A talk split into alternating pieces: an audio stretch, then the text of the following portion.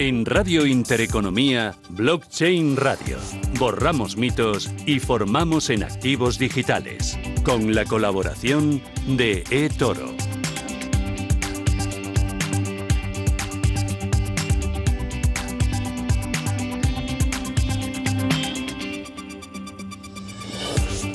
Jueves, día 2 de septiembre, arrancamos temporada, arrancamos casi curso escolar y bueno, tenemos por delante numerosos meses, todo una temporada con ganas, con ilusión, con nuevos contenidos, muchos proyectos, nuevos colaboradores y algunos que han confiado y seguirán confiando en nosotros y apoyándonos. Javier Molina, ¿qué tal? Buenas tardes, bienvenido. ¿Qué tal, Susana? Oye, te veo estupendo, te han sentado las vacaciones fenomenal. Bueno, ya sabes, al final entre trabajo y aquí uno nunca deja de, estar conectado de una forma u otra. Niños, y pero eso sí, un poco de playa, pues bueno, por lo menos hemos, hemos respirado un poco de aire. Bueno, ¿vienes con las pilas cargadas? Jolín, la verdad es que no para este ecosistema, pilas cargadas y ecosistema cargado, ¿no? Me, venía un poco a la cabeza, Susana, aquello que nos decía Miguel Caballero hace un tiempo, ¿no? Que Bitcoin era para inversores y que Ethereum y todo lo demás es era para inventores. Para inventores. Y es que estamos en ese momento, ¿no? Un momento en el cual uno se siente, o sea, yo me voy a dormir y, y me siento que me estoy perdiendo las cosas, ¿sabes? Porque me levanto y me conecto a ver qué hay. Estoy siguiendo a mil gentes que antes seguía a dos, eh, porque hay tanto proyecto, NFTs, todo lo que es la aplicación de identidad digital. Es decir, hay, hay tanto, Susana, que uno se siente realmente que, que se le escapa y que no estoy enterándome de nada. Bueno, somos un pequeño granito de arena, pero intentamos aportar a todo este ecosistema y lo hacemos acompañados de grandes profesionales y de gente que está formada, que está implicada y muy convencida. Hoy, hoy te has superado. hoy, eh, sabía que me ibas a echar la bronca. Vienes desmedrado, desmelenado. No podíamos empezar sin, sin tocar todos los campos, ¿no? Vamos a tener a Miguel Caballero para que nos cuente qué está pasando a nivel de las blockchains, de, de lo que es capa uno. Vamos después a, ver a, qué sucede desde el punto de vista del caso, casos de uso. Lo haremos con Monseguare desde Alastria. Vamos también, hay que ponerse al día en regulación, Susana, porque ha pasado mucho este verano en Estados Unidos, en Europa, en España. Lo haremos con Mirari Barrena para que nos ponga un poco de, claridad. Luego hay que dar pues también un poco de, apoyo ¿no? a esas exchange eh, nacionales. Lo haremos con, con Bit2Me, que tienen fichajes, estrellas. Bueno, bueno, bueno, bueno, sí. una, una ICO en, en marcha pues lo haremos con Javier Pastor, que nos ponga también al día. Por supuesto, conectaremos con Tali Salomón para saber qué está pasando desde el punto de vista de los inversores, de, de cuáles son las tendencias. Y acabaremos, como siempre, con Joaquín Matinero para hablar del tema de los NFTs y también un tema hoy muy especial, muy curioso, muy interesante con Jorian Brewster desde Ethid Hub, porque han tenido el primer impago y la primera forma en la que vemos que un token, el ETHIC, acude al rescate y que nos supone una garantía adicional. Bueno, vamos cargados con contenidos, repasamos ahora la actualidad de la semana. Blockchain Radio, con Javier Molina y Susana Criado. Bueno, vamos a ordenarnos un poco. Yo eh, voy muy despistada, eh, tengo un gran socavón de ignorancia en temas de blockchain, no sé qué ha pasado este mes de agosto y supongo que otra revolución, ¿no? Pues sí, casi es lo que no ha pasado, Susana, porque es verdad que estamos más centrados en todo el entorno cripto, tal vez por esos temas de regulación que estamos viendo, tanto en Estados Unidos como, como en Europa. Hemos visto esa capa 1, ¿no? lo que son las blockchains explosionando, rentabilidades en agosto subes al 200% en algunos, eh, en algunos tokens como son, pues, por ejemplo, Solana, lo que ha sido pues, en, en en, Terra, es decir, vamos a ver qué, está pasando a ese nivel. También fíjate, los gestores, los asset managers están ahora mismo en máximos históricos de exposición alcista en Bitcoin, pese a que todo esto ya parece que Bitcoin se ha sentado y que ya no le prestamos tanta atención, ¿no? y que todo ese interés está girando hacia todo esto que está desarrollando pues, en el lado de los NFTs, incluso pues, firmas de Venture Capital haciendo fondos que ya invierten en NFTs. Para mí eso es un, vamos, tiene cierto riesgo, luego lo veremos con Joaquín. Eh, también, por ejemplo, tengo el tema de funding rates que están en positivo por primera vez también desde hace pues, mucho tiempo. Y bueno, pues al final pues, vemos, por ejemplo, todo el entorno DeFi, el valor bloqueado se está acercando a los máximos eh, históricos, la regulación cada vez más presente, temas de identidad digital que ahora veremos con, con Monseguardia, que está avanzando mucho, incluso un acuerdo ¿no? pues a nivel europeo entre España y Alemania, eh, esa aprobación de los ETFs, que, que el primer ETF sobre Bitcoin en Estados Unidos que está sobre la mesa cada vez pues más, más eh, cerca. Y bueno, y un problema a nivel de precios, ya sabes que aquí nunca hablamos de precios, pero sí que está sucediendo algo similar a lo que pasa en renta variable, y es que cuando hablamos de los derivados, siempre decíamos pues que los derivados dependían de un subyacente, mm. ¿no? de lo que sucedía pues a nivel del activo, y que tanto en renta variable como ahora en cripto, esto se ha dado la vuelta. Es decir, los derivados que tienen mucho más volumen están decidiendo el precio del spot. Y eso lo que nos implica desde el punto de vista de inversión es tener que adquirir nuevos conocimientos porque luego pues las variaciones de los precios pasa tanto en acciones, en Standard Poor's, como ahora pues en, Bitcoin o en, Ethereum, y eso hay que saber y hay que tenerlo pues siempre presente. Con lo cual, fíjate que hay mogollón de cosas, mogollón de temas y que uno no sabe por dónde empezar. Bueno, tenemos la actualidad sobre la mesa, vamos a ir ordenando y vamos a ir despejando dudas con nuestra primera clase del curso. ¿Quieres saber qué es un nodo? ¿Cómo funciona un wallet? ¿Quién emite las monedas digitales? Cada jueves, Blockchain Radio, con Javier Molina y Susana Criado. Miguel Caballero es CEO y fundador de Tutelos. Miguel, ¿qué tal? Eh, buenas tardes, bienvenido. Buenas tardes, Susana. Qué alegría ver tu voz. Ah, ¿y qué tal ha ido tu verano? Pues ha ido bien, ha ido bien. Ha, ido, ha habido un poco de todo. Ha habido montaña, ha habido playa en el norte, playa en el levante ha habido mucho cripto y, aquí estamos de vuelta. Bueno, eh, está bien eso que, me contes que haya que ha habido mucho cripto, porque eh, yo la verdad es que cuando me he puesto a preparar el programa es como los niños, ahora supongo que cuando empiecen el colegio, que no sabrán ni coger el boli. Pues a mí me pasa lo mismo, que he tenido ahí como un... yo he desconectado total y entonces ahí no sé si empezar de cero no, pero hacer un pequeño repaso como hacen los niños en el colegio de, a ver, vamos a ponernos al día, a ver en qué nivel estamos para todos eh, ponernos a la misma altura. Eh, no sé por dónde habías pensado tú empezar. Pues sí, eh, Miguel.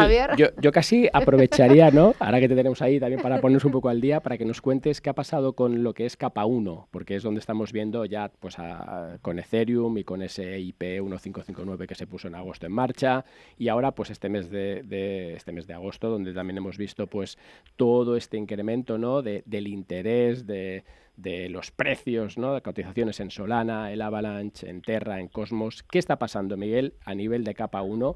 Y luego también te haré la pregunta de, oye, ¿cuál es la diferencia entre una u otra blockchain? Muy bien.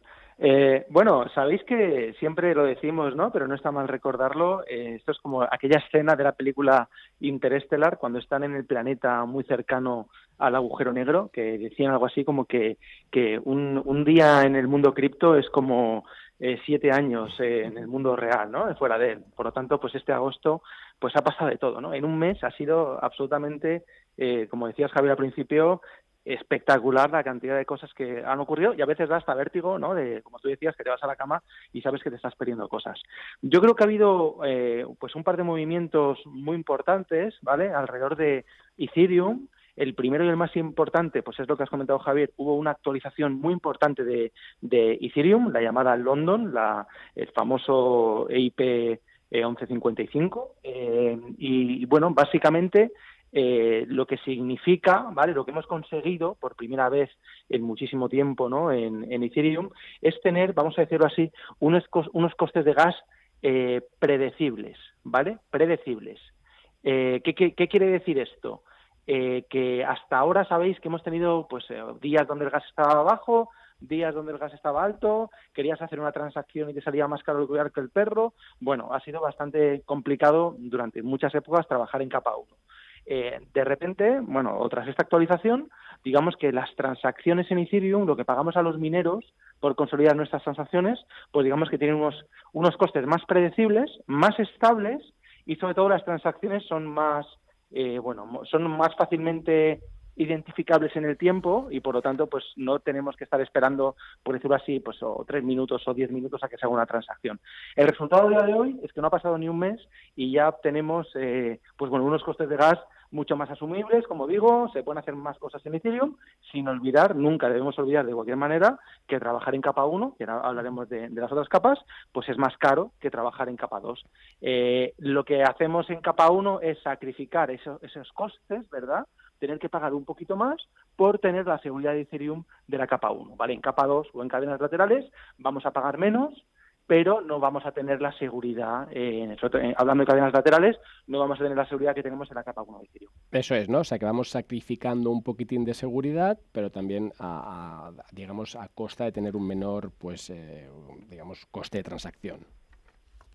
Claro, es el triángulo, el famoso triángulo, ¿no? En, en, este sentido es, está el triángulo de las Bermudas, luego tenemos el triángulo cripto aquí de las blockchains, ¿no? Que tenemos tres, tres vértices, tenemos escalabilidad, tenemos costes y tenemos seguridad. Entonces siempre vamos a tener que sacrificar uno de estos tres vértices. No vamos a poder tener nunca las tres cosas, ¿vale? O, o sacrificamos coste, o sacrificamos escalabilidad, o sacrificamos seguridad. Entonces, bueno, pues ya depende de cada producto que queramos eh, manejar. No es lo mismo un producto financiero donde la seguridad sea lo más importante, porque estemos hablando, me invento, de un derivado, pues oye, eso es importante hacerlo en capa 1, que un producto eh, donde manejamos un token que tiene muchas transacciones, eh, ese token representa pues, pues unos premios de un juego, por ejemplo, y no es tan relevante que sea en capa 1, por lo tanto podemos sacrificar algo de seguridad para que los movimientos sean muy rápidos y muy baratos. Y oye Miguel, y en ese camino que vemos de, Ethereum, antes de pasar a los otros que estábamos antes pues comentando, ese cambio del Proof of Work al Proof of Stake, eh, esto que ahora mismo pues el, número de, de, ETs que están ahí pues ya digamos eh, bloqueados son casi 7 millones y medio,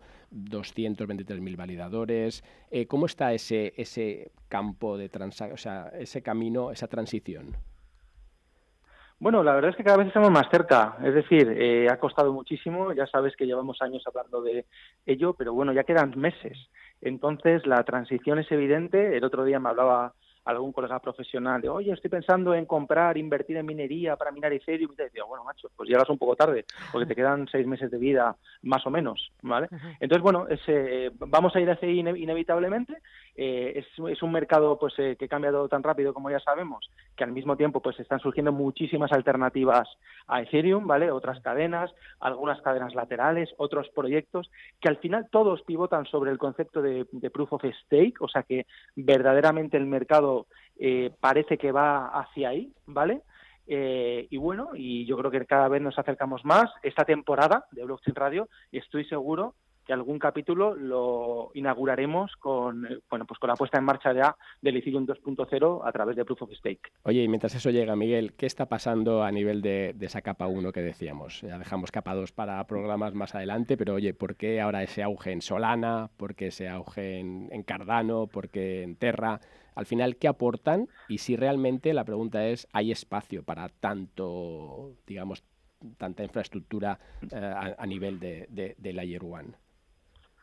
Pues mira, eh, yo creo que hay demasiado, demasiada infraestructura para, para poco proyecto y por lo tanto sí que es cierto que está habiendo pues unos vamos a decir unos rewards unos incentivos para los desarrolladores estratosféricos como nunca ha habido vale millones y millones de dólares que salen desde las fundaciones de estas blockchains para incentivar a desarrolladores a que desarrollen sobre sobre estas blockchains. Lo que pasa que sí que es cierto que hay alguno de estos proyectos que oye que puede tener mucho sentido no quizás uno de los que más me guste eh, sea Avalanche vale creo que Avalanche tiene un hueco bueno decir asegurado en este mundo sabes que es difícil, pero bueno, tiene muchas probabilidades de convertirse en un player muy relevante, porque tiene algunas características diferentes a Ethereum eh, que, le hacen tener su hueco. Entre ellas, ¿vale? Tiene una peculiaridad que poca gente conoce, que digamos que Avalanche es una de las pocas blockchains eh, que permitiría la emisión de CDBCs ¿vale? En una blockchain pública. Entonces, eh, una CDBC, una moneda digital de un banco central de las que ya hemos hablado aquí mucho, eh, a mí me cuesta mucho pensar que, lo van a emitir en una red pública como Ethereum, es imposible, ¿vale? Entonces, Avalanche, bueno, mediante una configuración técnica que no vamos a entrar, permitiría el, uso, ¿vale?, de la CDBC, contemplando las ventajas para el Estado barra gobierno y tanto para el usuario. Por lo tanto, ahora tiene un, un hueco interesante. Solana es otra que se está haciendo un hueco, ¿vale? Una red muy rápida que ya puede competir incluso incluso contra sistemas de pagos tipo Visa, ¿vale? Una red capaz de procesar hasta 50.000 transacciones por segundo. Fíjate lo que estamos hablando, ¿eh, Javier? 50.000 transacciones por segundo.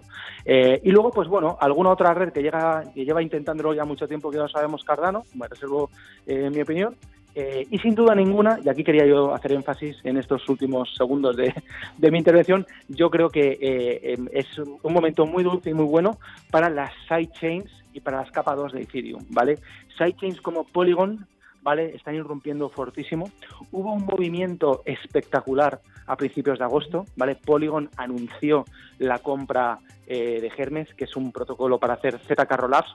Una cosa muy rara, no te preocupes, Susana, otro día hablamos de ello, ¿vale? Pero para que hagáis una idea del tamaño de la, de la operación, ¿vale? Que son las típicas cosas que pasan desapercibidas en el mundo eh, fuera de, lo cripto.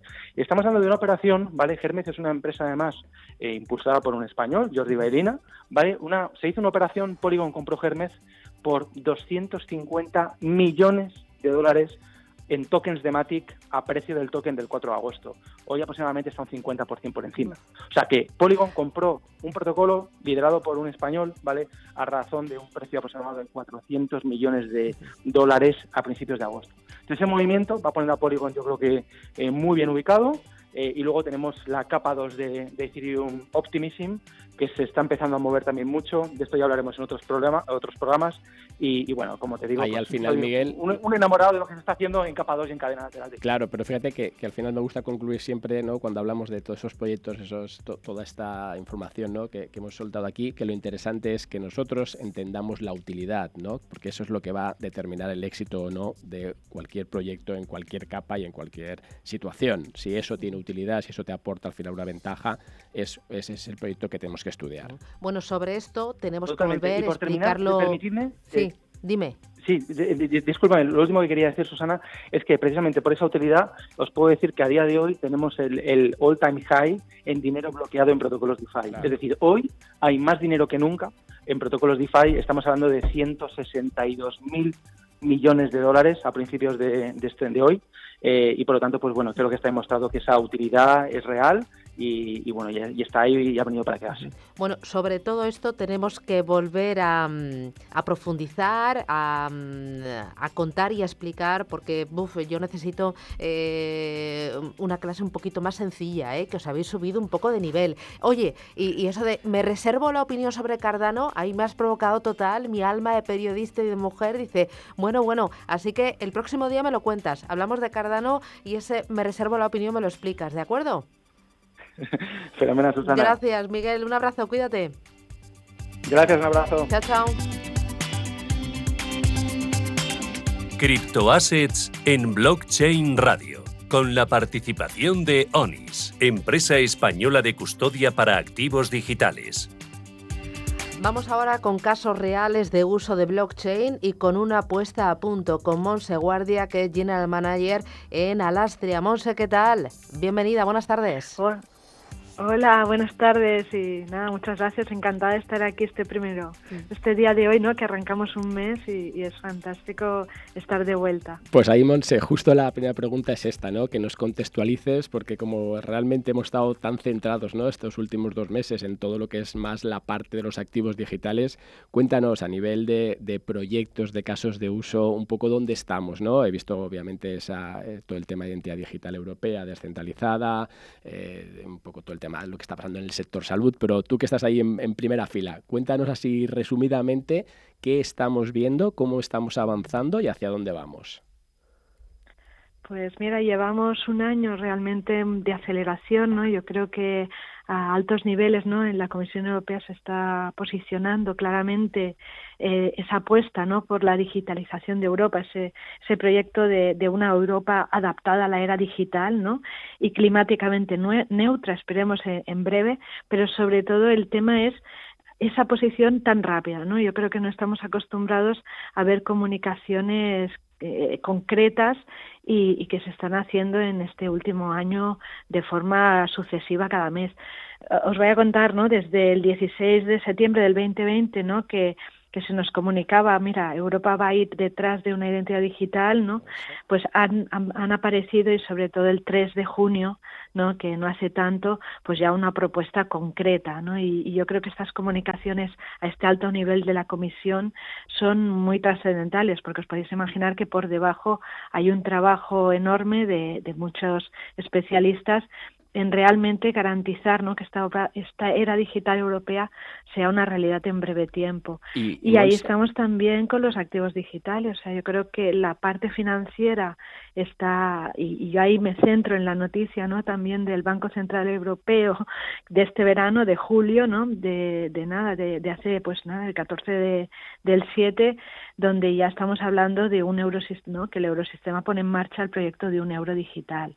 Entonces, en ese lado, ¿no? Lado financiero, lado seguros, eh, banca, eh, pues además de toda esa aceleración en el mundo cripto, está convergiendo, ¿no? En este año en un posicionamiento más claro de algunos actores tradicionales en que realmente hay un cambio, ¿no? Y que el cambio llega para principios del 22. Entonces yo te diría, primero del verano, ¿no? Toda la parte de toda la revolución alrededor de finanzas y, y de seguros y luego ya los otros dos sectores que están pues ya cogiendo un poco más de conocimiento y carácter y, con apuestas de casos de uso pues son los, los que van alrededor de la salud, obviamente, por el contexto que tenemos, ¿no? Necesitamos herramientas pragmáticas y, y, la utilización de la cadena de bloques es una herramienta compleja de plataforma, pero es una herramienta que va a servir para acelerar esa digitalización del sector salud que tan urgente es con, con la situación actual de, de pandemia y de todos los posibles efectos secundarios ¿no? que nos va a traer a nivel económico. Y, Entonces, ahí, finanzas, seguros y salud. Sí, dime. Y, ahí, Monse, tú estás ahí también, eh, estamos hablando más de ese nivel europeo, pero a nivel español, ¿qué grandes actores estás viendo también tomando la delantera? ¿Qué grandes sectores están, digamos, haciendo esa, esa apuesta por poner en práctica todo esto? Pues mírate, la, la buena noticia yo creo para los españoles, para todos nosotros, es que este impulso que coge la comisión lo coge a raíz de, de haber estudiado ¿no? y haber trabajado con los expertos que estamos eh, pues constantemente estamos diciendo, ¿no? ya sabéis que Alastria es una asociación, ahora somos 550, de, diversos sectores, de diversos conocimientos técnicos, pero también jurídicos y legales, y que estamos pues constantemente en comunicación con la Comisión para asegurar ¿no? que, que, se, que se promueve esta economía digital, que es nuestra misión. ¿no? Entonces, en España estamos muy bien considerados en el sentido de que efectivamente hay grandes, eh, grandes empresas españolas que están apostando por esta tecnología, pero sobre todo pequeñas y medianas. En un país donde el 80% del PIB más o menos es pequeña y mediana empresa, que las pequeñas y medianas estén asociadas para impulsar esta tecnología es algo que se ve con muy buenos ojos desde nuestros vecinos, ¿no? En Francia, Alemania o, o Italia, pero también desde Grecia o desde ya pues los países más nórdicos, pues ya sería Holanda y Bélgica, ¿no? Entonces, yo creo que, que ahí tenemos un motor y estamos ya pues como pioneros y punta de lanza de Europa.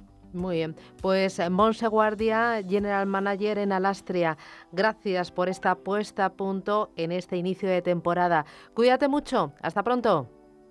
Muchas gracias, un beso. Blockchain Radio Actualidad, información y rigor. Puesta a punto también en temas de regulación. ¿Con quién? Con Mirari Barrena, que es directora blockchain en Deusto Business School. Mirari, ¿qué tal? Buenos días, bienvenida. Hola, muy buenos días, Susana. ¿Qué tal? ¿Cómo ha ido tu verano? Gracias por la invitación. Ah, bueno, encantada. Fenomenal, fenomenal, fenomenal. Muy bien y además con muchísimas ganas de eso, de empezar este nuevo esta, este término de año y comienzo del siguiente que va a ser extraordinario en estos temas que estáis vosotros eh, hablando. Sí. A nivel de regulación, Mirari, ¿dónde estamos? Ponme un poco en contexto porque hemos visto pues la SEC, ¿no? Con esa parte regular cripto como valores, eh, como, activos, ¿no? Eh, hemos visto pues todo el tema MICA, que, llevamos hablando sobre ello pues desde principio de año. Hemos visto Banco de España también, ¿no? Pues que a partir de, del 29 del 10, ¿no? Pues ese registro de proveedores. Haznos un pequeño resumen, Mirari, de, de dónde estamos a nivel de regulación y sobre todo hacia dónde crees que vamos a ir de ahora en adelante. Sí, mira, eh, esto, estos últimos años, eh, como, como sabéis, eh, todo el fenómeno cripto bueno, pues ha, experimentado una evolución enorme. ¿no? Y, con ello, en, los últimos, yo te diría en el último año, la regulación porque es fundamental, o sea, es fundamental poner orden, un poco de orden en un mundo complejo como es el mundo de los criptoactivos, para que cada vez haya más afluencia de, público que esté presente, de inversores, de proyectos, etc. Entonces, la regulación en este último año ha sido fundamental. Yo te diría que empieza, digamos, la gran, el gran, gran cambio en el enfoque empieza con Mica. Con Mica que, ya hablamos en su momento, ¿no? que teníamos el primer borrador en septiembre del año pasado, hace justo un año, y que, y que ha habido un segundo borrador en, en abril después de muchísimas de muchísimos eh, trabajos de los Estados miembros y, y, al final esta regulación que se pretende, ¿no? Una regulación a nivel europeo del mundo de los criptoactivos, no de todos, ¿eh? ya sabéis que no es de todos los criptoactivos, no aquellos instrumentos financieros, son básicamente los medios de pago, todos aquellos enfocados más al pago, stablecoins y money y, las y los lo que se llaman los toques de utilidad. Esos son un poco lo que el ámbito de aplicación de MICA. Pero, pero lo importante, o sea, más allá del detalle, lo importante es que la Unión Europea y, la Comisión y los Estados miembros ven que eso es, que es fundamental en, la estrategia digital de la Unión Europea en el futuro, el poder el regular todos estos activos, ¿no? De manera que podamos tener un mundo de blockchain mucho más, mucho más serio, mucho más homogéneo en los diferentes países y, sobre todo muy enfocado a, la estrategia digital de la Unión Europea.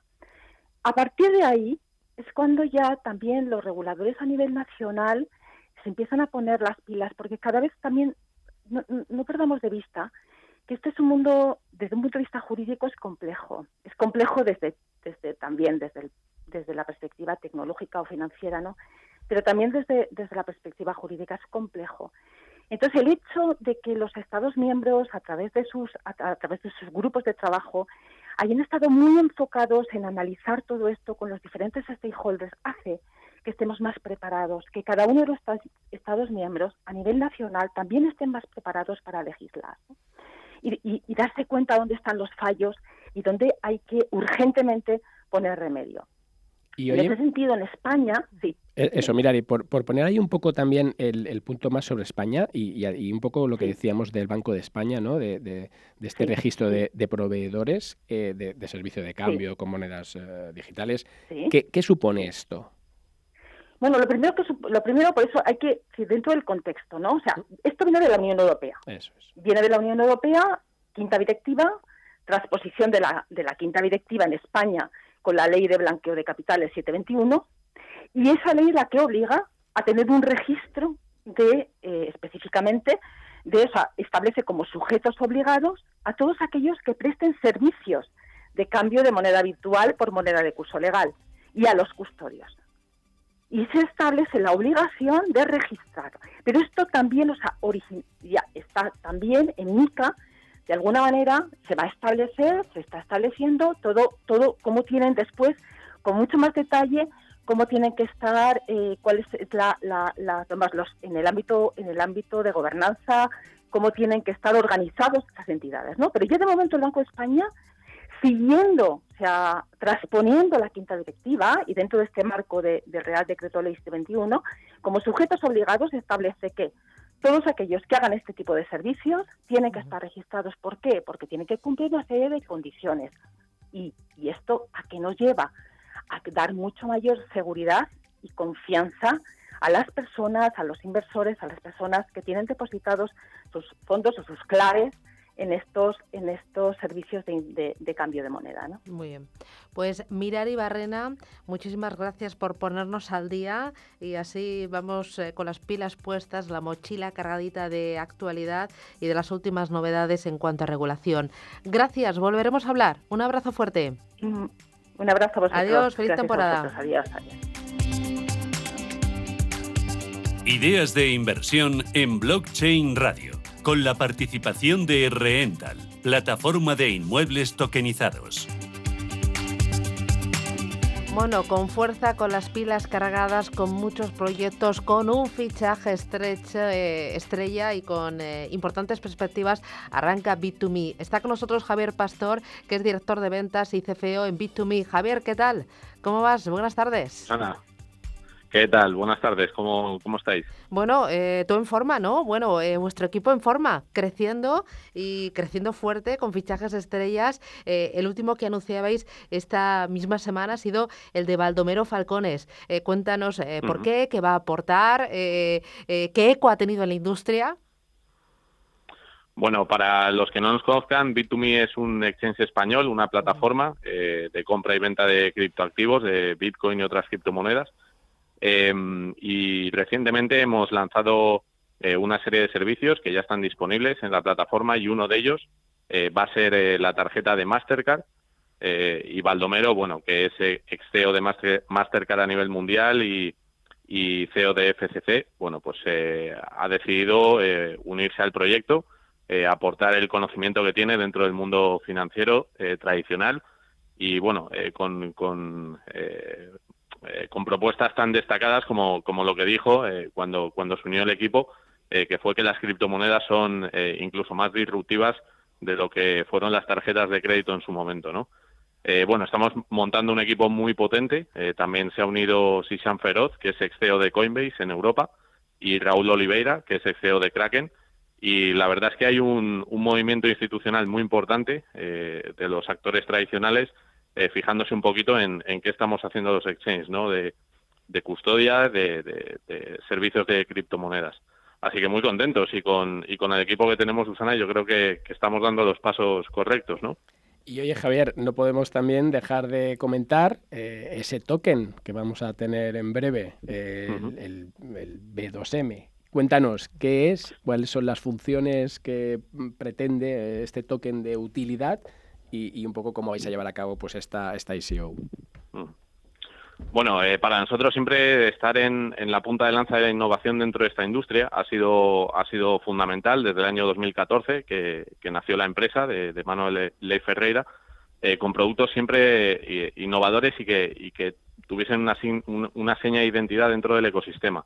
En el caso del token, la idea es utilizar la propia tecnología eh, la tecnología blockchain, eh, en este caso sobre la red de Ethereum, es un token RC20 eh, con una emisión limitada, que van a ser de 5.000 millones de unidades, y que sea, se convierta en el corazón de la plataforma. ¿A qué me refiero con el corazón? Pues que tenga una interacción directa con todos los servicios que va a ofrecer Bit2Me y que ya tiene, los que están operativos y los que se van a lanzar en los próximos meses, que son muy interesantes, para, mm, bueno, pues para que los usuarios que quieran tener este token se vean beneficiados eh, e incentivados de alguna forma eh, a, usar los servicios con descuentos y con otras ventajas ¿no? de gobernanza y también eh, con proyección a, utilizar plataformas DeFi.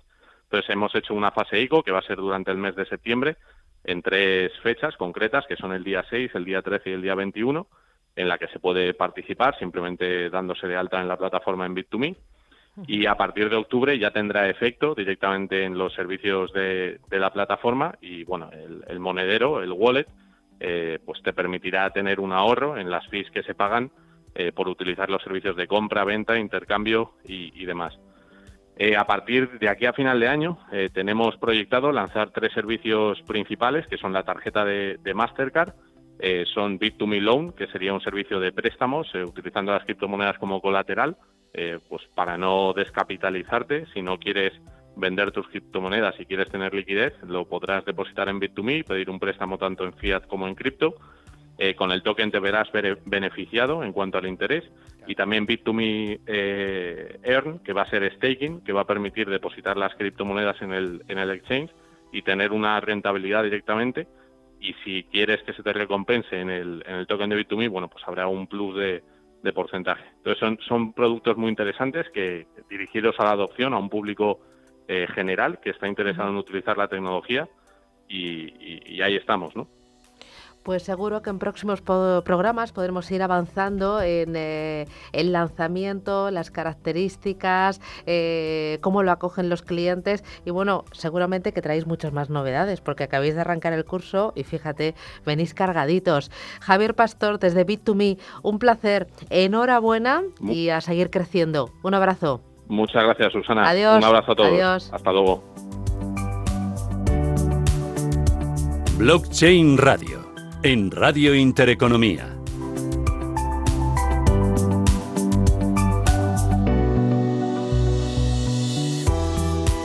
Recuerdo que recientemente presentaba eToro su último barómetro, el pulso del inversor minorista. Eh, fue una encuesta eh, realizada a un total de 6.000 personas en 12 países y el objetivo era determinar pues, cuáles son las perspectivas actuales del inversor minorista respecto a los mercados, a la economía y a sus propias inversiones. Y es que desde eToro están concienciados y totalmente eh, volcados en acercar los mercados financieros y en conocer cada día más al inversor de a pie, las tendencias, los nuevos productos para hacérselo eh, fácil y para dárselo masticadito y al final estar muy cerca de sus necesidades de formación y también de, de uso. Tali Solomon es directora regional para España, Portugal y Latinoamérica de Toro. Tali, ¿qué tal? Buenas tardes. Buenas tardes, Susana. Buenas tardes, Javier. Qué bueno encontrarlos nuevamente. ¿Cómo están? Bueno, pues eh, nada, aquí con mucha ilusión, con eh, eh, fuerzas renovadas, descansaditos y con muchas ideas y muchos proyectos que iremos viendo e iremos soltando en próximos programas. Oye, decía yo, tal y que vosotros estáis muy volcados en conocer y ayudar al inversor minorista y al inversor final. ¿Ha cambiado mucho ese inversor de antes del COVID al día de hoy? Bueno, justamente en este informe que estabas comentando, se descubrió que el 72% han cambiado la forma de gestionar sus finanzas eh, después de la pandemia, o sea, durante la pandemia, digamos. Eh, muchos, muchos de estos inversores están decidiendo informarse sobre lo que está pasando en los mercados, por ejemplo, por medio de reseñas de terceros web o recomendaciones personales o medios de comunicación no nos olvidemos que en la pandemia los mercados también fueron un punto en el cual se habló mucho en los medios de comunicación.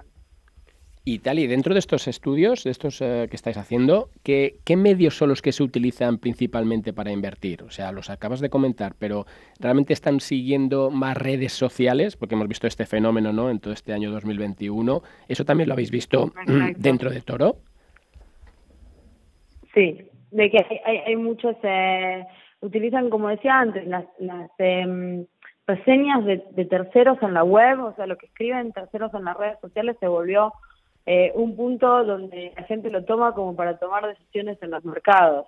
Y también hay que tener en cuenta que el 63% de los que fueron encuestados están invirtiendo directamente en plataformas de inversión, es decir, hay más gente ya invirtiendo por él mismo y, menos utilizando eh, un agente de inversor. Claro, y, a nivel de este inversor, Tali, eh, ¿qué productos son los que últimamente está demandando más? Es decir, están tirando por acciones, que además vosotros ahí dentro de, Toro tenéis todavía esas comisiones gratis para acciones directas, están tirando más hacia criptoactivos. ¿Cuáles son esas tendencias a nivel de producto en sí?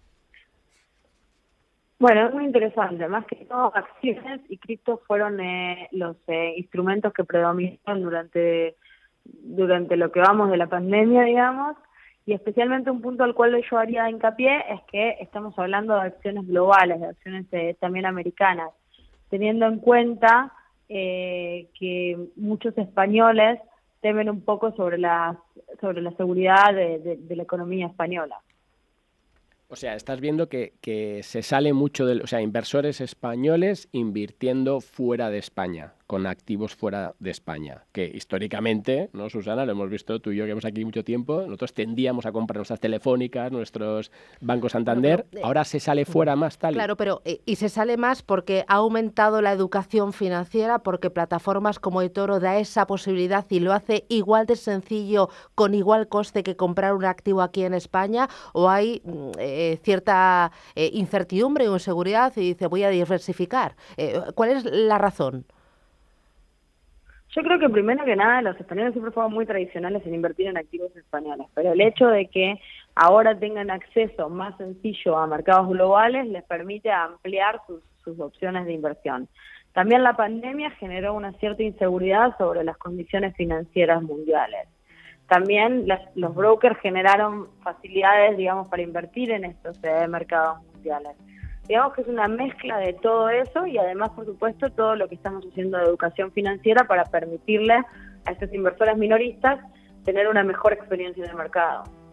Pues muy bien, Tali Salomón desde Toro, desde Israel. Gracias por ponernos al día y gracias por acompañarnos en esta carrera, en esta trayectoria de Blockchain Radio por la segunda temporada. Un abrazo.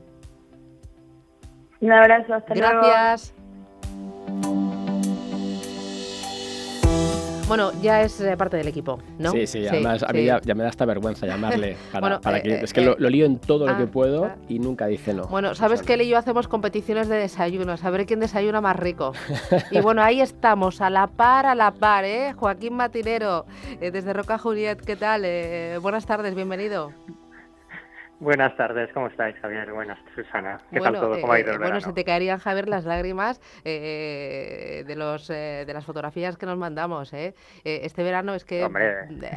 Bueno... Bueno, bueno, bueno, bueno. Vamos a dejar que era todo muy light, que nos hemos portado muy bien y que no tenemos que hacer ni operación retorno ni nada. Bueno, bueno, bueno. Ha habido ahí por ahí un poquito de desmadre, pero eso, todo controlado, ¿eh? Todo, todo bajo control. Joaquín, estamos en plena eh, NFT manía. Eh, ¿no? Super Rare eh, batiendo récords, OpenSea pues con volúmenes brutales, eh, los art blocks por ahí también que, están, se, están saliendo, un fondo que quiere invertir, Non Venture Capital quiere invertir en NFTs. ¿Dónde estamos? Danos un resumen de qué ha vuelto a pasar aquí en esta segunda ola en todo el entorno de NFT. Va, pues os traigo noticias frescas y de última hora y que realmente, pues desde ayer a las 12 del mediodía a nivel Europa fue un golpe que nadie lo sabía, que es en la plataforma Binance. El Museo de San Petersburgo de Hermitage ha puesto a la venta cinco NFTs sobre cinco obras muy conocidas, la Madonna Lita de Leonardo Da Vinci, eh, las lilas de Van Gogh, la composición quinta de Kandinsky y la esquina del jardín de Montebón a partir de unos 10.000 dólares, donde se van a hacer dos copias y que va a firmar el, dijéramos, pues el director del museo y se les va a enviar este vídeo NFT. Vamos viendo que ya grandes instituciones clásicas tradicionales se adentran en el mundo NFT y ya lo dicen de que no es para un tema de financiación, que podría ser, sino que es principalmente porque ven que hacia dónde va el mundo. Después, volviendo más al mes de agosto, pues tenemos desde la creación de los arts, donde todo el mundo ha estado comprando CryptoPunks, donde la gente eh, se ha volcado totalmente las marcas de ropa ya entrando en el mundo digital. Hemos visto conciertos en Fortnite de grandes artistas a través del formato NFT. Ya tenemos la palabra metaverse eh, nombrada por por Zuckerberg y que el Second Life del 2003 que todos recordamos de para chatear con ya un avatar ya es lo donde quieren llegar todas las marcas porque nos vamos a relacionar y hasta las reuniones de trabajo van a ser con nuestro avatar y vamos a estar en casa. Y cómo no, hablando ya del fenómeno futbolístico que revolucionó cuando Messi anunció que su parte de su ficha del PSG, aún a muy mi pesar de que se ha ido del Barça, eh, que lo va a cobrar en el token del PSG, que subió una revalorización de la noche a la mañana de casi un 130%, y vamos viendo pues como cosas que parecían que estaban muy lejos ya son cada vez más mundanas y la gente lo acepta como que es el futuro. Y aquí vemos extensiones de todo tipo. Por tanto, ha sido un verano de NFT manía y hasta le voy a dar un cambio, que ya no quieren hablar de NFT, sino ya hablan de arte digital. Ya le dan un nombre tradicional y eso quiere decir que inversores tradicionales o serios quieren adaptarlo parte así. Ya el tema NFT ya queda muy geek, muy tecnológico y es complicado de pronunciar. Y oye, eh, Joaquín, dentro de todo lo que es el gaming, eh, he visto pues eh, proyectos como el de Axie Infinity, por ejemplo, donde se juntan un poco lo que son games y la economía. ¿Esa es una tendencia que va a tirar y va a seguir hacia adelante? Sí, se está planteando que todo el tema gaming, que siempre había servido un poco pues para todo el tema de la educación, ¿no? Del e-learning, ¿no? De poder aprender cursos a través del juego, que siempre decían pues que es mucho más fácil aprender matemáticas mediante un videojuego, que esto se hacía sobre todo a los niños, pues ya hemos llegado al mundo de la inversión Ahora ya estamos viendo como empresas o EAP que funcionan con RoboAdvisor ya dan el salto y dicen, bueno, mediante un videojuego tú vas a poder aprender a invertir con tus errores y después podrás hacer el salto en el mundo real. Por eso el tema del metaverso, del metaverse que le comentan, cada vez vamos a ir viendo que, se va a ir juntando, ¿no? Y no sabrás cuándo estás en la realidad o en la ficción y podrás ir interactuando entre varios mundos.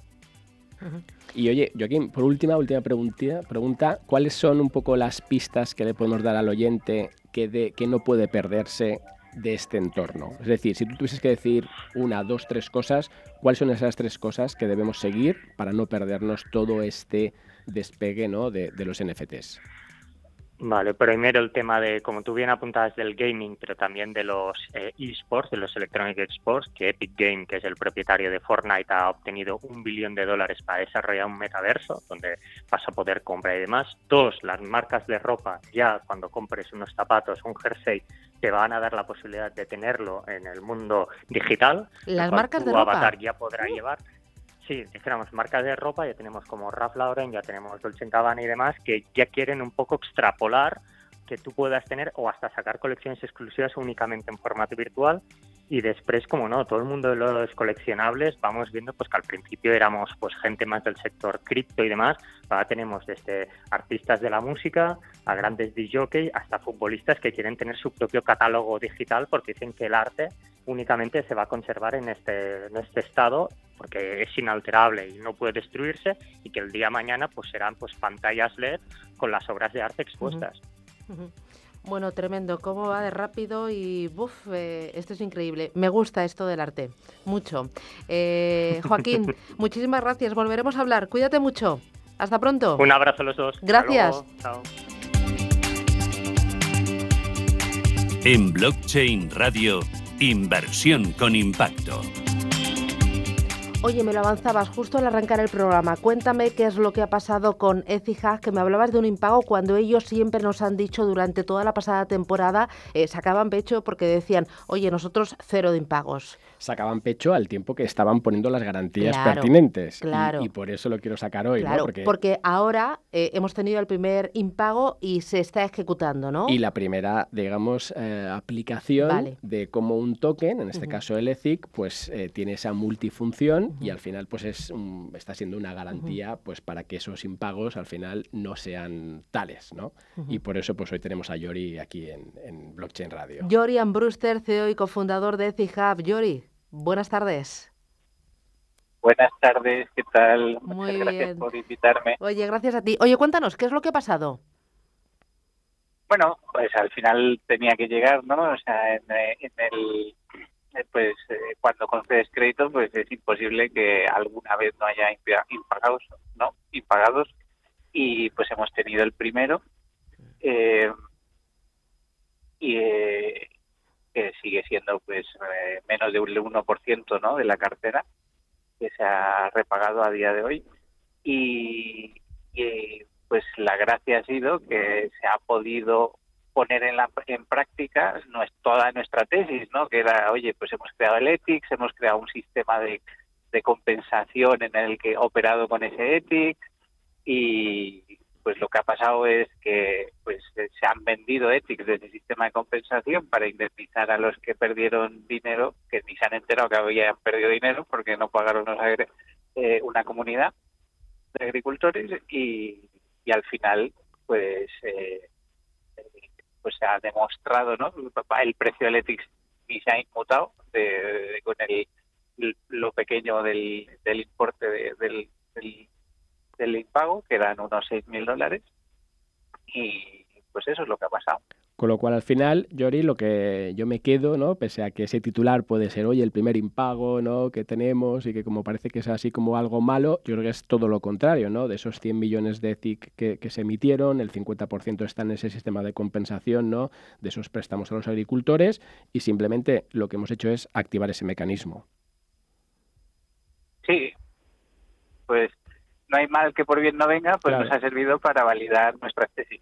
Y bueno, pues eh, es una pena ¿no? de que esta comunidad se haya quedado fuera de Pija por, por este impago, pero eh, pues estaba claro, ¿no? O sea, a nivel mundial pues se sabe que los pequeños agricultores son buenos pagadores, que hay un 3% en promedio de impago y nuestro sistema está preparado para soportar ese 3% de impago eh, siempre y cuando pues eh, más o menos se mantengan todas las tesis más o menos en línea, ¿no? Y oye, ya pues pasando a, lo que tenemos de ahora hacia adelante en este año 2021, también después de este verano que hemos visto pues todo este ecosistema, ¿no? Pues latiendo y, incrementándose, ¿qué esperamos de CITHub? ¿Cuáles son los siguientes pasos que podemos prever de aquí a final de año? Em, pues estamos eh, eh, preparando Ethic Hub 2.0, que básicamente pasa, eh, a tener la posibilidad de ya invertir en un pool en vez de estar eligiendo a qué proyectos, de qué comunidad le estás prestando, ¿no? Entonces ya va a poder ser mucho más escalable.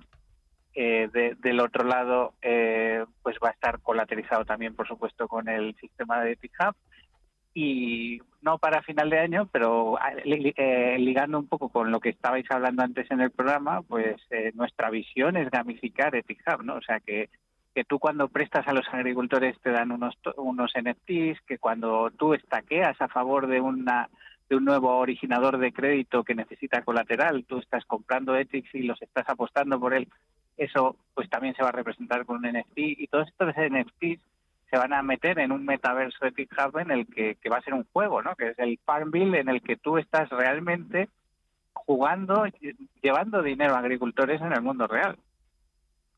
A ver, a ver, cuéntanos esto más, eh, más detallado para que lo entendamos, porque estamos aquí juntando pues inversión de impacto, NFTs, metaverso. Haznos otra explicación fácil. A ver, eh, imagínate un Farmville en el que tú lo que haces es comprarte un terrenito para sembrar, ¿vale? Pues eso es tu apuesta por un, un originador de crédito. Eso es. O por una comunidad, sí. Vale. Y luego tú, no por una comunidad, en este caso es por un originador de crédito. Y luego, cuando tú prestas a una comunidad que a la que eh, ese originador de crédito ha confiado en ellos, ¿no? Y les está prestando dinero, y tú les prestas dinero, en este caso ya es una relación en DAI, ¿no? En stablecoin. La otra era una relación más en ethics, cuando tú apuestas por un originador de crédito, eh, porque la relación de colateral es con ethics. Eh, ambas dos, pues te dan, eh, se representan con un bono o con un o, con un NFT sencillamente que representa tierra. Vale. Y, y esas, ese, ese bono pues tendrá forma de una plantita que siembras en tu terreno y, pues si tienes muchas plantitas, porque has prestado a muchas comunidades, eh, pues tienes mejor, pues más yield, ¿no? Y, así vas acumulando. Y luego pues podrás, eh, para terminar de gamificarlo, pues podrás comprar fertilizantes y cosas por el estilo, ¿no? Con Ethics. Eh, para que vaya a acelerar el yield, es decir, en vez de ganar el 8%, pues vas a poder ganar el 10 o el 12 si compras tarjetitas que, que te dan más productividad, etcétera. Bueno, tendremos muchos más programas para explicarlo con detalle. Jorian Brewster, CEO y cofundador de Hub. Gracias y enhorabuena, hasta pronto. Venga, un abrazo, muchas gracias, bye. Y que nos vamos, que hemos sido apretaditos, pero oye, mucho contenido, me pero ha gustado. ¿ves cómo te ¿eh? puedo meter ocho invitados y no pasa nada? Bueno, frena un poco. Voy a ver si llega a los diez. No, no, no, no, imposible, nada, ni se te ocurra. Hay mucho que contar, Susana. Ya, oye, cuídate. Igualmente. Eh, y nos vemos el jueves que viene. Hasta la próxima. Gracias, señores, adiós, un abrazo.